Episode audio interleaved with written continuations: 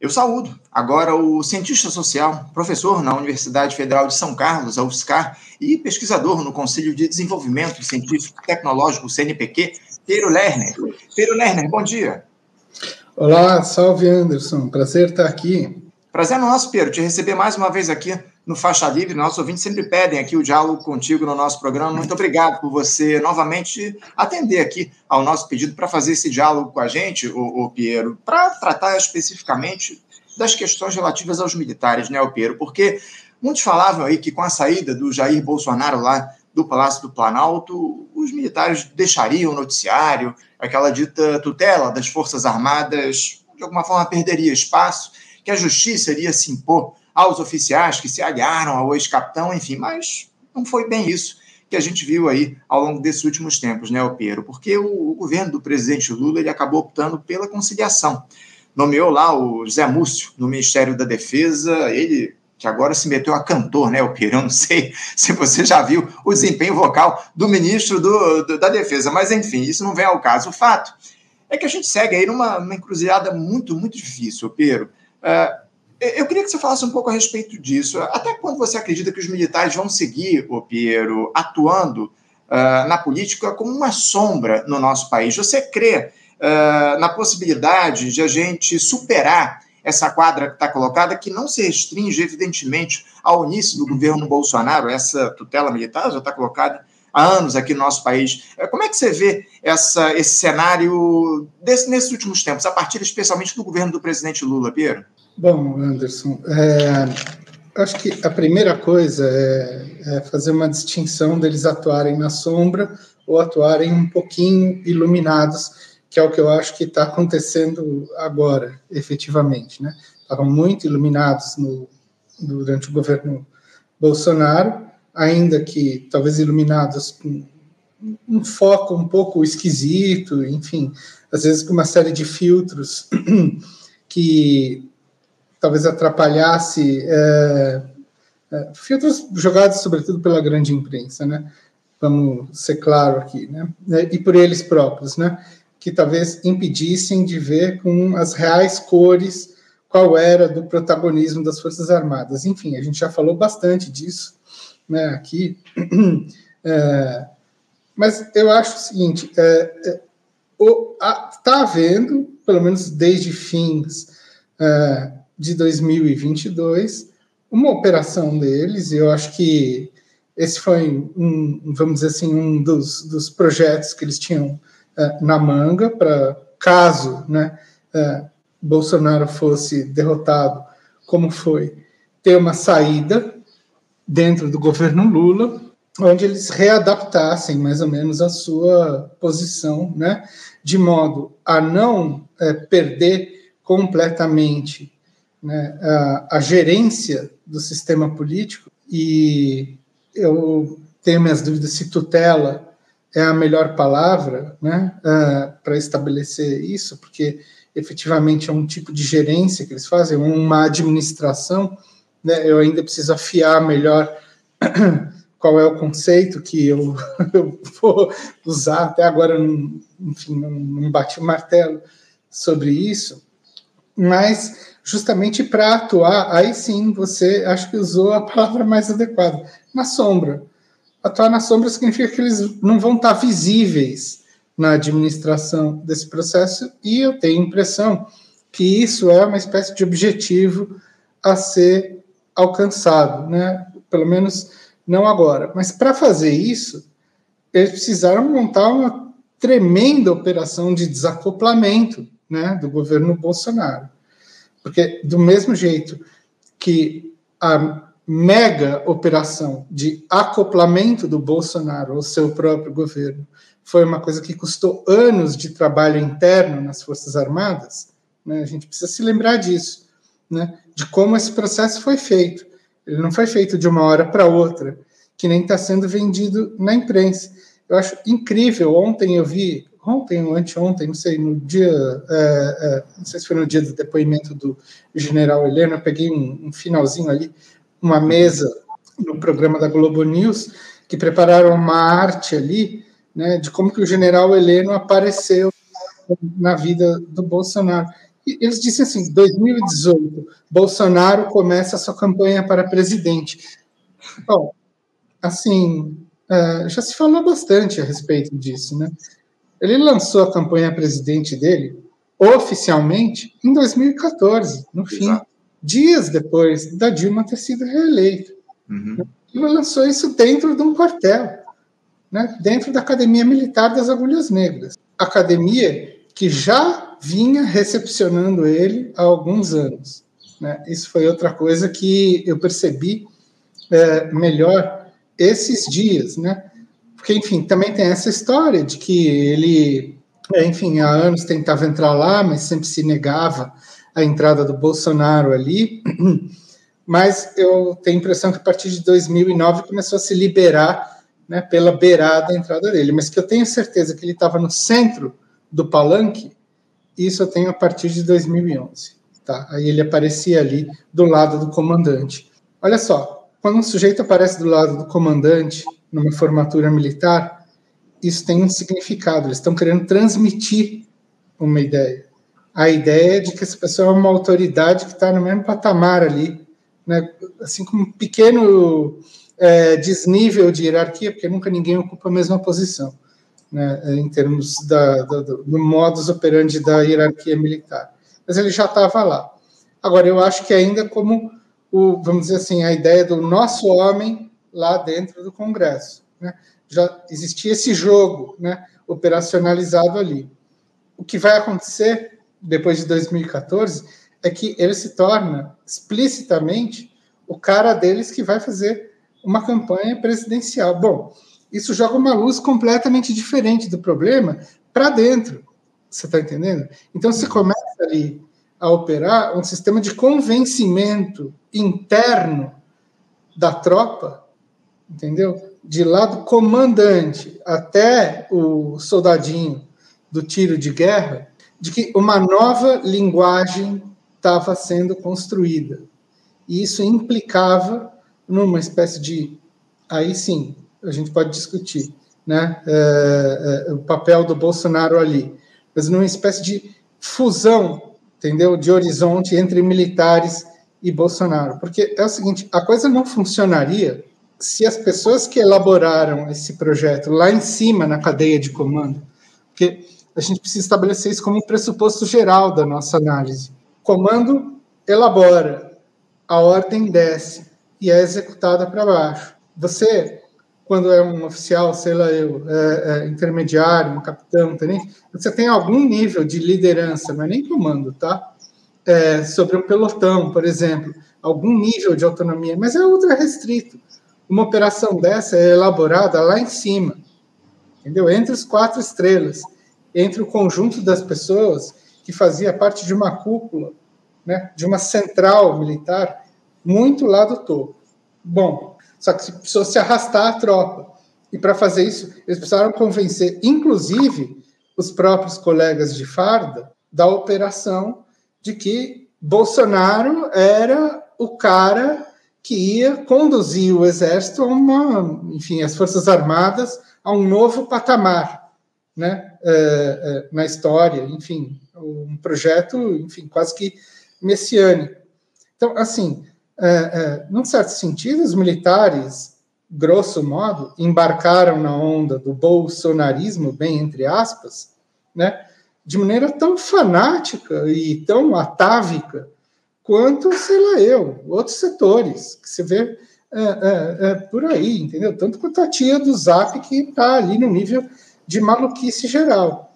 Agora, o que importa para os militares é estabelecer o controle sobre a tropa, antes de tudo, entendeu? Essa é a prioridade número um.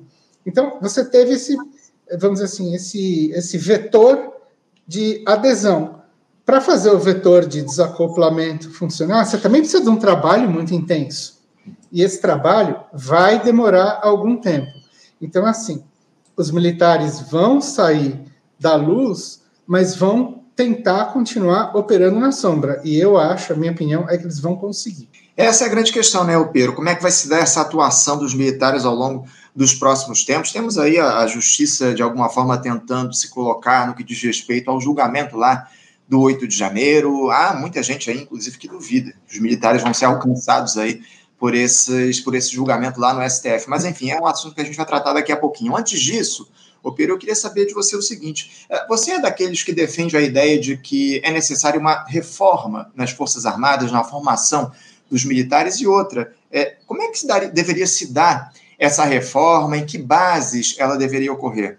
É, nossa, esse assunto tem sido tão discutido e, uhum. e, e assim, quer dizer, eu, eu, acho que é impossível se colocar contra uma reforma, né? Agora, é preciso ver em que condições você quer fazer essa reforma.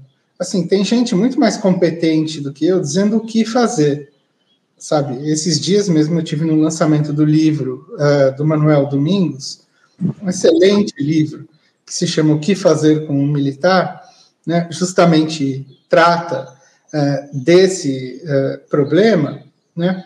E, enfim, e tem outras pessoas muito melhores que eu, né? A Adriana Marques, que já teve aí também, uh, que tratam, enfim, das questões, vamos dizer assim, que atinam as relações civis militares, a ideia, enfim, de como controlá-los, etc. e tal. Mas o meu problema é outro. É como fazer isso.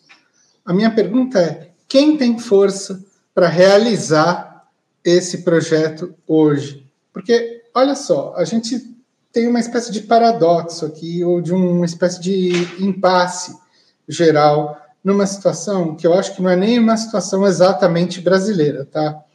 Que é uma coisa que vem, assim, num, numa espécie de crescente, desde pelo menos os fins da Segunda Guerra Mundial, quando, pelo menos lá nos Estados Unidos, os militares começam a ter um tipo de relação quase que metafísica né, com o sistema social, onde eles começam a imprimir a marca deles em absolutamente tudo, de modo que você não constrói mais uma estrada sem pensar nela como uma espécie de vetor de militarização e defesa né, do, do homeland americano, até chegar o ponto em que eles dizem o seguinte: bom, a gente não precisa mais é, é, atuar na luz né, das políticas públicas, porque a gente já tem um conjunto de gerentes civis que vão tocar a política a partir da nossa linguagem. Quer dizer, é, é, o cara do Partido Democrata pensa como se fosse um general, vamos dizer assim. Aí se estabelece uma coisa que é mais ou menos é, é bizarra, que é a ideia de que você tem uma espécie de Estado aberto à visitação pública, que se dá em eleições, partidos, políticas públicas, o Congresso, etc. e tal, isso que se chama aí de um estado sombra, alguns chamam de deep state e tal, enfim, que é quase tratado como se fosse uma espécie de teoria da conspiração. Ah, só, nem sou eu que estou falando isso. Isso quem falou foi Wright Mills na década de 50, tá? E foi muito é, é, também atrás é, daquela história do Eisenhower de dizer não, não é mais o momento dos militares estarem dominando o complexo industrial militar, midiático enfim, que era uma coisa que está super conectada. Claro, eles não precisam mais dominar isso à luz do dia, simplesmente porque as pessoas já realizam esse processo, né, de modo quase que automático. Bom, enfim, eu não vou ficar é, um tempão falando disso, mas a ideia é a seguinte: se estabeleceu uma estrutura que virou uma espécie de padrão de guia de orientação para militar do mundo inteiro entendeu? Porque militar funciona mais ou menos assim, por, pela lógica do espelhamento, tá? Quer dizer, eu acho que no Brasil, em algum momento, enfim, é claro que a nossa história aqui, com todos os solavancos, golpes, etc. e tal, tentativas de intervenção, né? Teve é, é, momentos em que eles, evidentemente, assumiram o controle direto da coisa, mas depois da ditadura eles disseram: não vamos mais fazer isso nossa, nossa ideia agora é fazer o controle indireto disso. Bom, eu sempre vi isso. Quando eu fui pesquisar lá nos anos 90, essa era a conversa entre oficiais que eu ouvia. Oficiais da geração do general Heleno, inclusive, né? que eram coronéis instrutores ali da Escola de Comando do Estado-Maior. Porque a ideia é a seguinte, ó, vocês paisanos aí são uma espécie de monte de ilhas fragmentadas que não tem controle nenhum e nem projeto para essa sociedade chamada Brasil. cabe a nós fazer a articulação, a ponte entre essas ilhas. Então eles viram isso, né? O mundo social paisano é inteiro fragmentadinho. Eles acham que a única instituição que é capaz de promover a integração, leia-se isso como projeto de hegemonia, no sentido gramsciano mesmo, é de, é, são eles próprios. Não é à toa que eles começaram a falar em Gramsci o tempo inteiro. Assim, papo apareceu nos anos 90 lá. Bom, enfim, é, de certa maneira, eu acho que isso foi rolando num crescente, tá?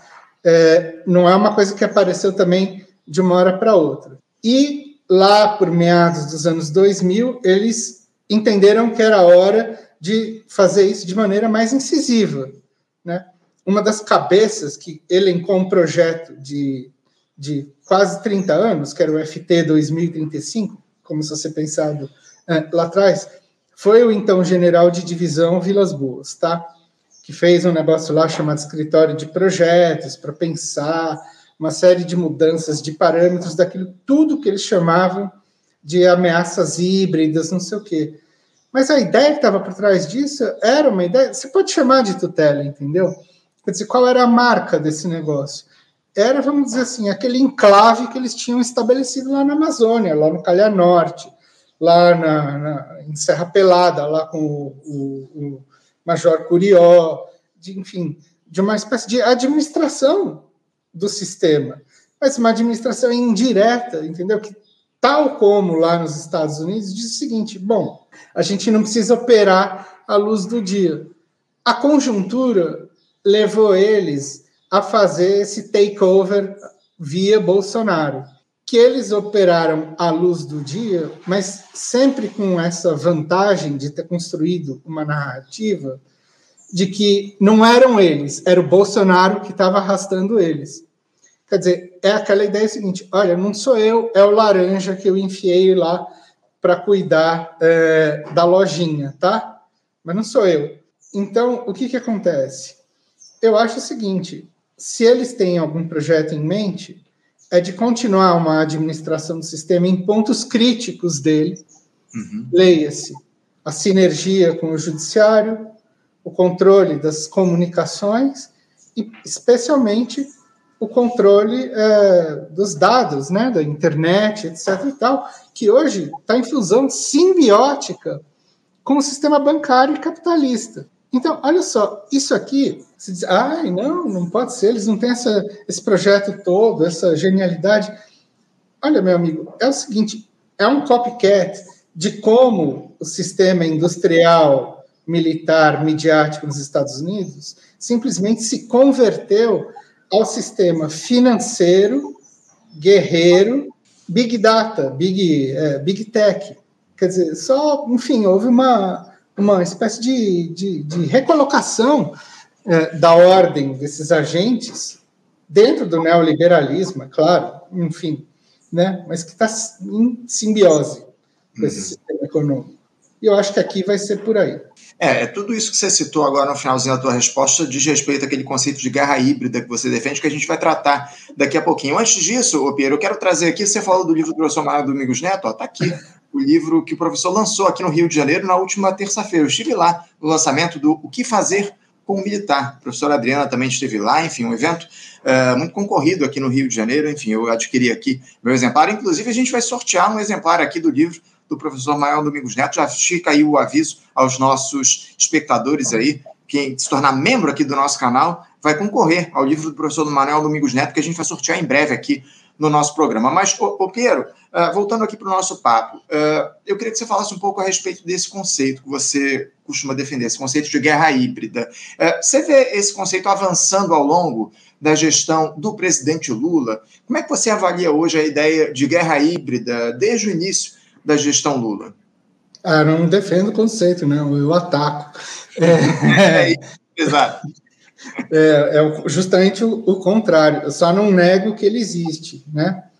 Ele é um conceito que foi criado lá por 2005 para compreender uma série de situações, né, em que, é, vamos dizer assim, esse sistema gerencial é, de novas guerras que estavam sendo pensadas, né, na passagem do século XX para o século XXI, e do papel dos militares é, nessas ah, novas guerras, onde eles simplesmente diziam o seguinte: bom, a gente pode pensar o seguinte: a gente teve um papel, né, vamos dizer assim, de, de, é, de vamos dizer assim, grande protagonista do, do, do sistema é, político ou de organização mental da sociedade americana por conta da ameaça nuclear né, de 1950 até, sei lá, eu, mais ou menos é, 1989, vamos dizer assim, até,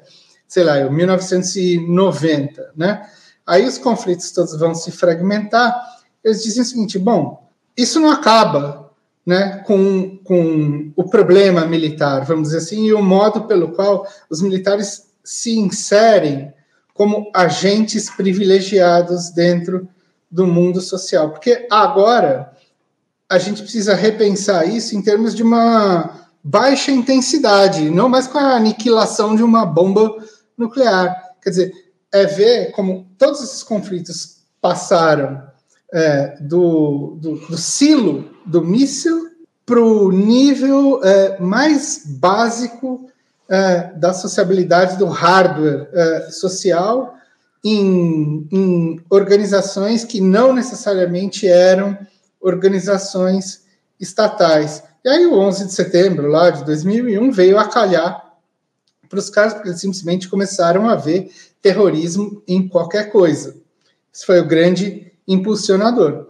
Quer dizer, é sim, e aí eles dizem o seguinte: bom, é preciso então que o campo da guerra, que já estava espalhado em todos os campos, agora readeque esse espalhamento de uma outra maneira, de maneira que você não vai mais ter uma distinção entre guerra e paz. Então eles dizem o seguinte: bom, a gente vive num mundo e numa sociedade que está permanentemente em estado de guerra, em que bandos criminosos podem ser considerados tão letais para um Estado quanto um outro Estado é, hostil. E é um mundo em que todo mundo usa todo mundo como ameaça é, potencial. Então, basicamente, o conceito de guerra híbrida inicialmente foi isso. Só que o que acontece? Quando você pensa num troço que é desse nível de amplitude, ele acaba virando um monstrengo e sendo adaptado pelos quatro cantos, entendeu? Em que tudo passa a fazer parte é, é, daquilo. É, enfim, não que necessariamente seja, você está entendendo, Anderson?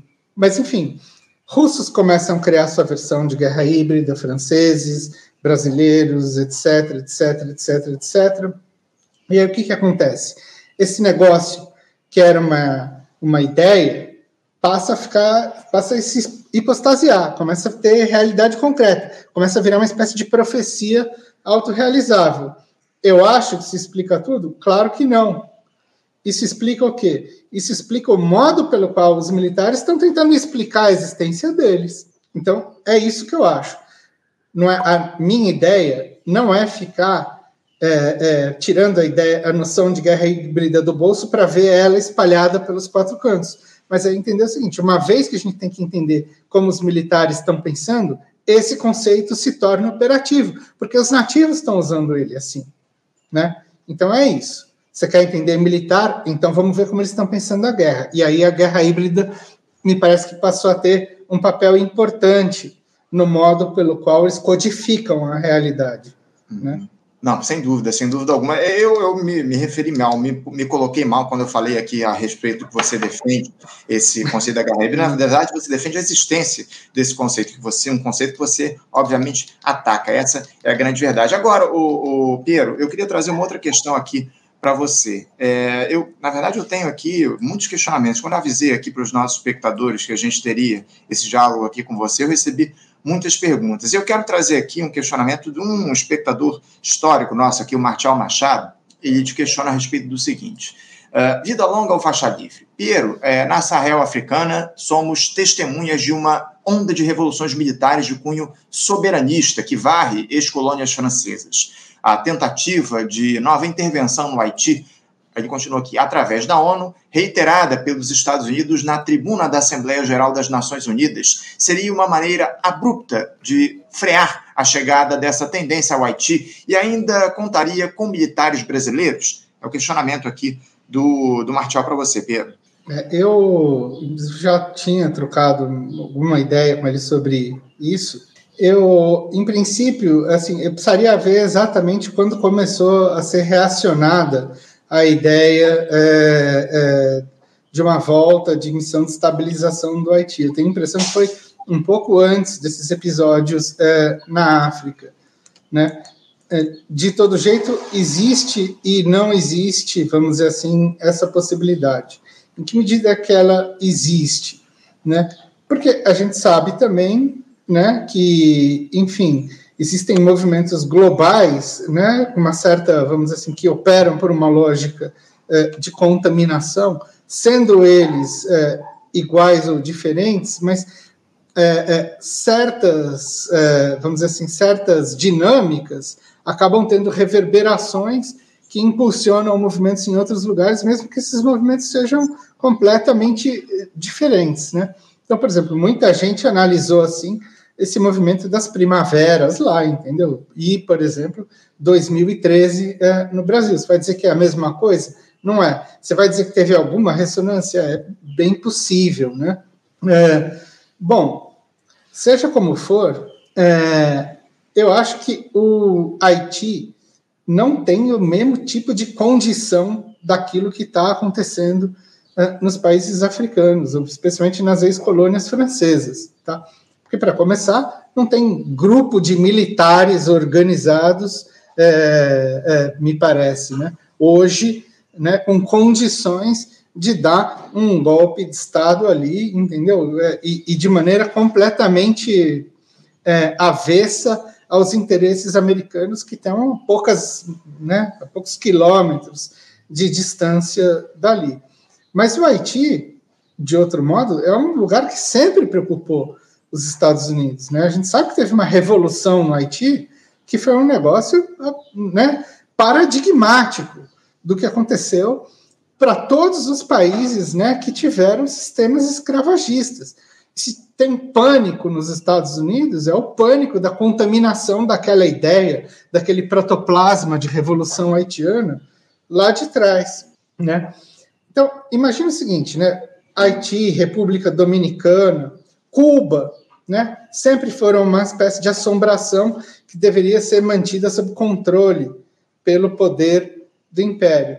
Agora, por exemplo, Cuba, né? Vai lá, faz a revolução, vai para Angola, né? É, consegue é, é, é, expulsar a África do Sul dali, né? enfim, bota o regime do apartheid numa situação muito complicada, né? Graças a, enfim, a ação militar cubana, regime do apartheid, que era, sobretudo, patrocinado pelos Estados Unidos, né? enfim, era um meio um proxy né, da Guerra Fria também ali é, é, é acontecendo. Agora, imagina, por exemplo, se por acaso a onda dos direitos civis que estava ocorrendo nos Estados Unidos na década de 60, muito impulsionada por um movimento contrário à guerra do Vietnã, se torna, né, se inspira nesse movimento cubano ou haitiano lá de trás e se torna um movimento universalizável, entendeu? Do ponto de vista de uma revolução, é, é, é vamos dizer assim, respaldada na ideia de uma luta de classes lá. Veja bem, Estados Unidos precisou manter, desde os anos 60, esse negócio em rédea curta. Então, eles não deixam o Haiti é, é, é, passar batido em nada. E é o seguinte: mandar é, brasileiro para o Haiti, né? Ah, mas foi durante o governo Lula e tal. Tivemos um pequeno travamento aqui na, na conexão do Piero Lerner. Vamos ver se a gente consegue recuperar aqui a transmissão, a, a fala dele. Pedro, você me escuta bem? Agora sim, Anderson. Desculpe, queimou um transformador aqui na rua e a, e a energia caiu, então estou tendo que reconectar pelo celular. Problema nenhum, problema nenhum. Eu agradeço por você ter feito a reconexão, mas você pode retomar se você lembra aí do ponto em que você estava falando, ô Pedro, por favor. Bom, eu lembro então. É, o que eu estava comentando é que, paradoxalmente, né, os americanos então convidaram o Brasil a participar da MINUSTAH, né, durante a missão de paz do Haiti. E eu acho o seguinte, do ponto de vista do governo Lula, isso estava sendo entendido como uma ação de relações internacionais entre estados e um soft power brasileiro, mas era uma conversa também entre militares dos dois países que operavam num sentido completamente diferente. Qual era? Bom, sobretudo a ideia de você colocar o Brasil lá e impedir uma guinada à esquerda, uma revolução ao estilo comunista no Haiti, que, enfim, como a gente sabe, está lá do lado de Cuba e sempre está correndo o risco né, de, de entrar nessa chave. Então, é incrível, porque é paradoxal mesmo, o governo de esquerda no Brasil, mais os militares, isso eu acho que é um bom exemplo de como eles estavam produzindo uma coisa que ocorria num subtexto que vai numa direção completamente diferente daquela que estava pensando como uma política do Estado, acontecendo via Itamaraty, né? Bom, daí para frente a história tem, enfim, mil desdobramentos, né? Entre eles esse que a gente vê hoje aí. Uhum, muito bem colocado. É, governo à esquerda, é, é, essa é a grande questão, né? O governo à esquerda, de fato, a gente não tem, né? Infelizmente, o que a gente vê aí nesse momento é uma, ainda mais agora, a partir do, da ascensão do Jair Bolsonaro, é uma grande aliança que tomou conta da, do Palácio Planalto, que ganhou a presidência da República. Infelizmente, não dá para a gente dizer que a gente teve um governo é, efetivamente à esquerda ao longo desses últimos 30 anos aqui no nosso país. Essa é que é a grande verdade.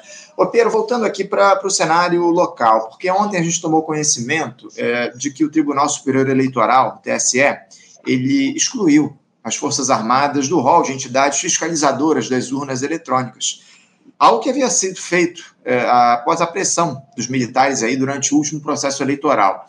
Logo após essa decisão aí do TSE, o comandante do Exército, o general Tomás Paiva, que foi nomeado pelo presidente Lula, ele afirmou que não há nenhum problema no fato de os militares saírem dessa comissão e que isso surgiu de uma iniciativa do próprio TSE, não das Forças Armadas. Ele ainda disse, ainda acrescentou o seguinte: abre aspas, voltamos ao normal. Não tínhamos essa missão no passado. Fecha aspas. Palavras aí do general Tomás Paiva.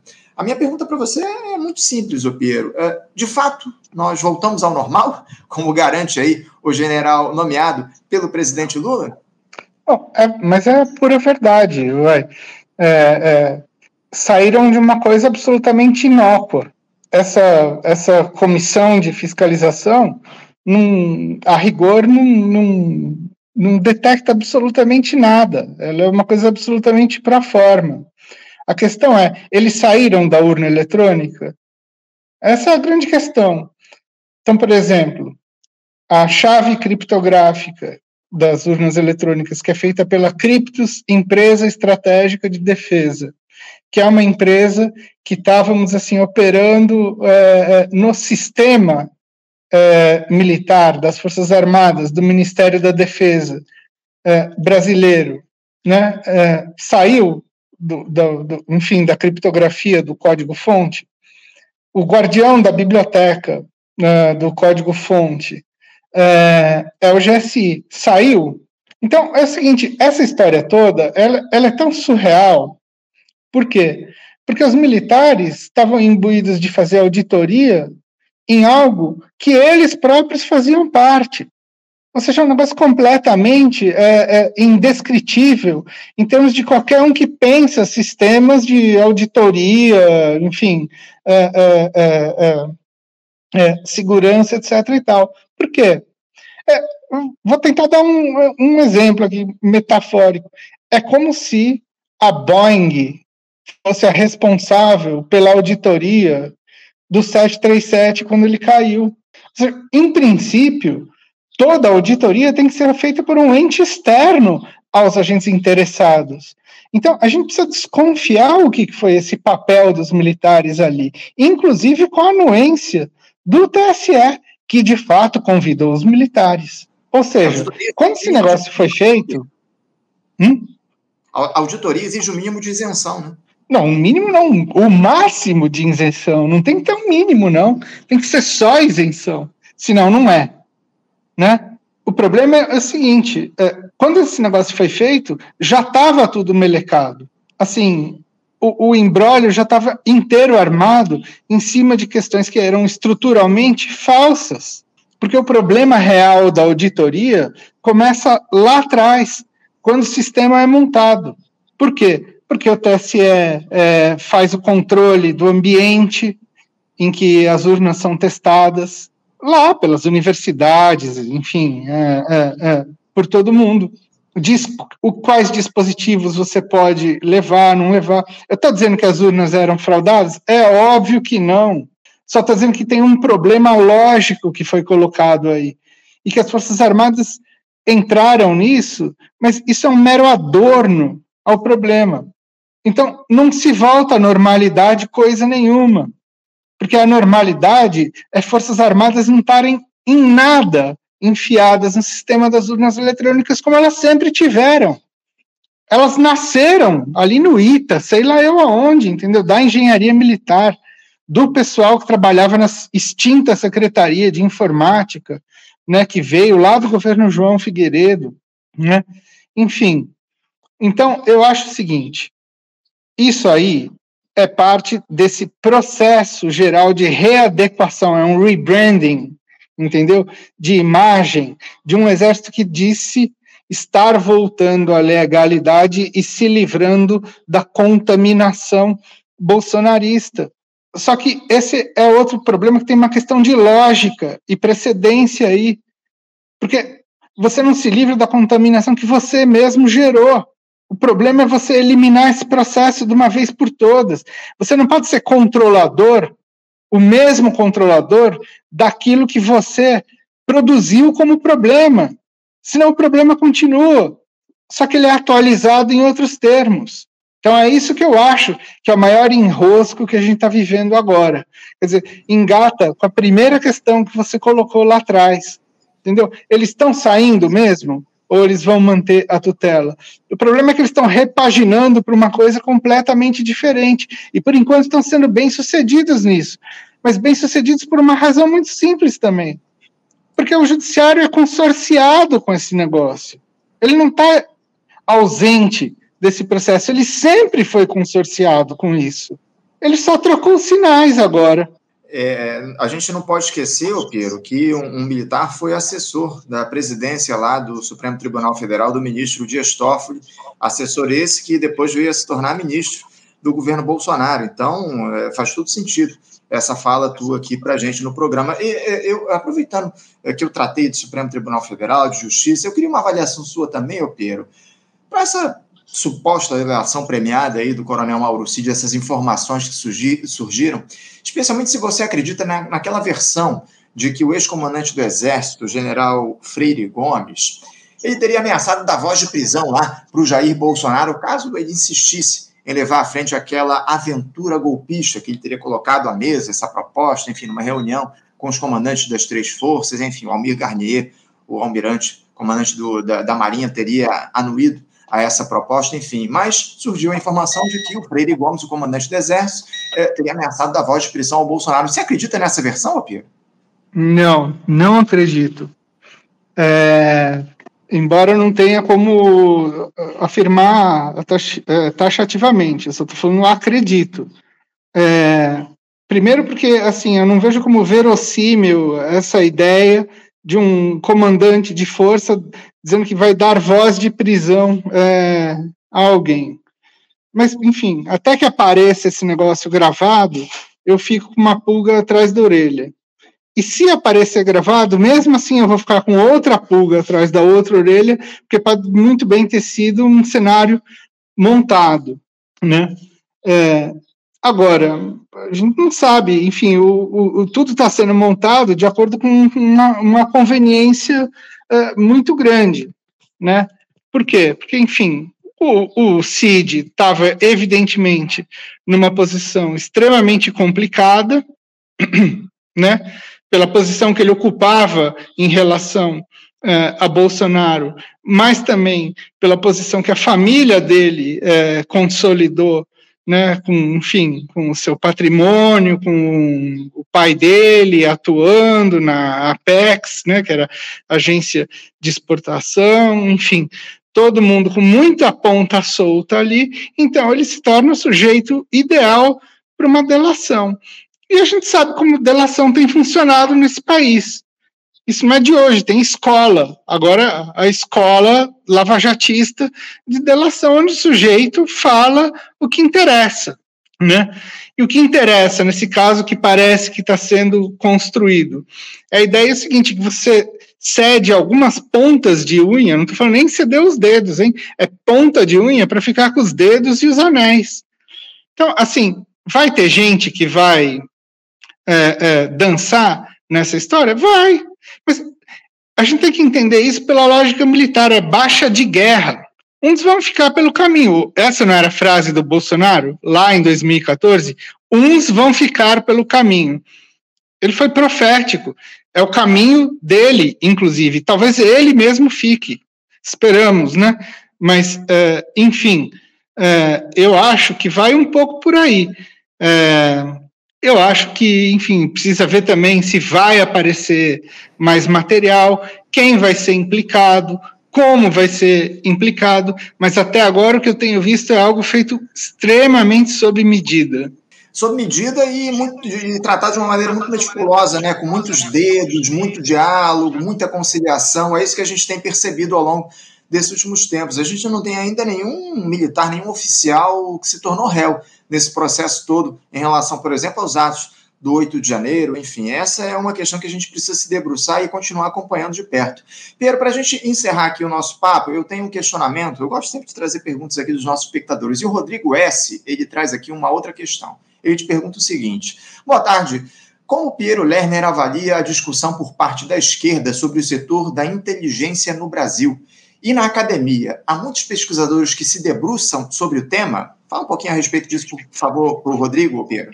É, não, tem, eu acho que tem pouca gente que fala disso. Eu não sei exatamente como está esse campo hoje. Eu sei a pessoa que mais estudou isso, que eu sei de nome, enfim, que eu conheci há muitos anos atrás, é o CEPIC, é, do Rio Grande do Sul. Acho que é Marcelo CEPIC. E que está trabalhando no governo, se não me engano. Mas eu acho que tem uma outra questão que envolve o, o problema da inteligência, porque, um, né? ela efetivamente não foi desmobilizada, né, em relação ao aparato que foi montado no governo Temer, porque o que a gente viu no governo Bolsonaro é a continuação daquilo que foi montado pelo Etchegoyen no governo Temer, que simplesmente centralizou tudo num negócio, num monstrengo chamado CISBIN, né, ou seja, na gaveta do ministro do GSI, você tem informação de simplesmente todos os órgãos né, uh, uh, de governo e vários órgãos de Estado também, das polícias, etc. e tal. Isso é uma concentração de poder, de informação muito grande, e inclusive para gerar né, aquilo que a gente pode chamar de uma espécie de dossiêcracia. Sei lá, não, não sei, não, tenho provas, mas enfim, é uma possibilidade lógica. Né? E isso é também, uma vez que você tem uma outra possibilidade lógica e que está sendo, que pode ser levantada, é de que isso seja usado para o controle do sistema político, que diga assim, você pode, você não pode, né? Eu passo essas informações para o judiciário, né? E o judiciário depois, sei lá, pode esquentar ou não provas, enfim. A gente sabe como são esses procedimentos aqui no Brasil. Tudo isso é hipotético. Não estou dizendo que nada disso está é, acontecendo. Mas a maneira pela qual o sistema de inteligência foi montado, isso não foi de maneira nenhuma é, é, desconstruído nem desestruturado, e eu tenho a impressão que é disso que se trata, porque esses pontos militares não vão abrir mão. Isso é o que eles estavam almejando lá atrás. Essa é a estratégia da abordagem indireta que estava na cabeça deles. Né? Não é só ficar fazendo eleição de deputado, senador, etc., mandando um, um, um, um sujeito espalhafatoso né, fazer showzinho uh, em CPI ou publicar tweet e tal. A gente está falando do seguinte: enquanto o sujeito está fazendo esse jogo na superfície, tem um iceberg inteiro que está abaixo dela de coisas rolando. Isso é meio natural de um sistema de inteligência. Agora, a esquerda repensou um sistema de inteligência para rivalizar com esse? Ou ela pensou, pelo menos, em, vamos dizer assim, começar a discutir a ideia de formar um tipo de inteligência, vamos dizer assim, não exatamente militar, tá? Mas uma inteligência partidária, né? Que pelo menos force esses setores a ampliar a sua negociação, a sentar na mesa e não a simplesmente dizer, não, vai ser assim e vai ser assado? Uma inteligência contra-hegemônica, né?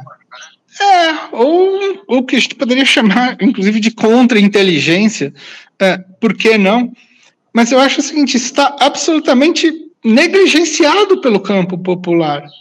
Sabe, bom, aí você viu tudo que o Milton Temer falou, enfim, é, é, eu não preciso dizer por onde a esquerda está é, é, amarrando os seus burros, uhum. né? De um lado, é, totalmente, é, é, vamos dizer assim, na corrente, né?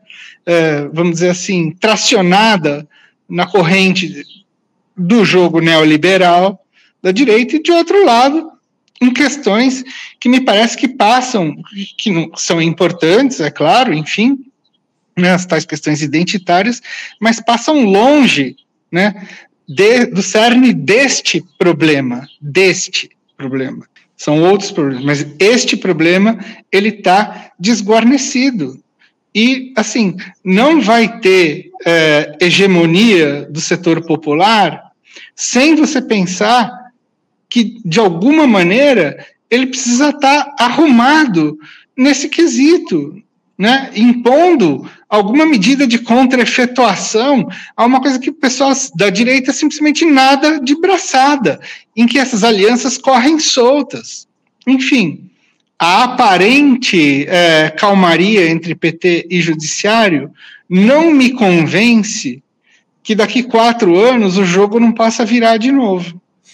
É isso, é isso. É, a gente precisa continuar acompanhando e pressionando acima de tudo. Eu tenho muitas dúvidas em relação, inclusive, tenho questionado aquele, aquela decisão lá do Dias Toffoli em relação a, ao acordo de leniência da, da Odebrecht, né, enfim, na Lava Jato, tudo isso se deu, o, o Piero, por conta da conjuntura que está colocada, né, porque as informações a respeito desse tal acordo de leniência já estavam aí há, há, muito tempo, há mais de anos, já tinha informações aí referentes a todo aquele processo, e o Dias Toffoli, numa iniciativa aí de, aproveitando a conjuntura, tomou aí essa decisão que é, de, de, alguma forma, derrubou de uma vez por todas a, a, a, Operação Lava Jato. Enfim, a gente precisa continuar de olho nessas relações do judiciário com a política aqui no nosso país, que são cada vez mais intrínsecas. E, Piero, a gente agradece muito a tua presença, a tua participação aqui no nosso programa. É sempre um prazer te receber aqui no Faixa Livre, muitos comentários aqui dos nossos espectadores. Enfim, obrigado pela tua presença, Piero. Te desejando já um ótimo dia de trabalho e um abraço forte para ti. Oh, muito obrigado, Anderson, e, e, mil desculpas pela atrapalhada aqui, mas realmente não foi culpa minha. Eu estava usando meu computador e, puf, de novo, é, e sem chuva agora, queimou um transformador aqui na rua e, enfim. Enfim, desativou mas tudo. Mas... Aqui de vez em quando também a gente tem quedas de luz, quedas de internet, isso acontece, é mais do que natural, mas eu agradeço você ter acessado pelo celular para a gente terminar aqui o nosso papo, Pedro. Um ótimo dia tá. para você, um abraço forte, camarada. Até a próxima. Para você também, um abraço. Conversamos aqui com Piero Lerner. Piero, que é cientista social, professor na Universidade Federal de São Carlos, a UFSCar, e pesquisador do Conselho de Desenvolvimento Científico e Tecnológico, o CNPq, tratando especialmente das questões militares aqui no nosso país. Enfim, sempre um bom papo que a gente tem aqui com o Piero, ele que traz as suas, as suas teses aqui para o nosso programa, enfim, muitos, muitos comentários aqui dos nossos ouvintes celebrando a participação do Piero no nosso programa. É sempre bom a gente fazer esse diálogo aqui com o Piero no Faixa Livre. Você, ouvinte do Faixa Livre, pode ajudar a mantê-lo no ar. Faça sua contribuição diretamente na conta do Banco Itaú, agência 6157, conta corrente 99360 dígito 8. Esta conta encontra-se em nome do Sindicato dos Professores do Município do Rio de Janeiro e região, o Simpro Rio, uma das nossas entidades patrocinadoras, mas seus recursos são destinados exclusivamente para o financiamento do nosso programa. Você pode fazer sua doação de qualquer valor, utilizando também a nossa chave Pix, que é ouvinte@programafaixalivre.com.br. Sua contribuição é fundamental para a manutenção desta trincheira progressista no ar.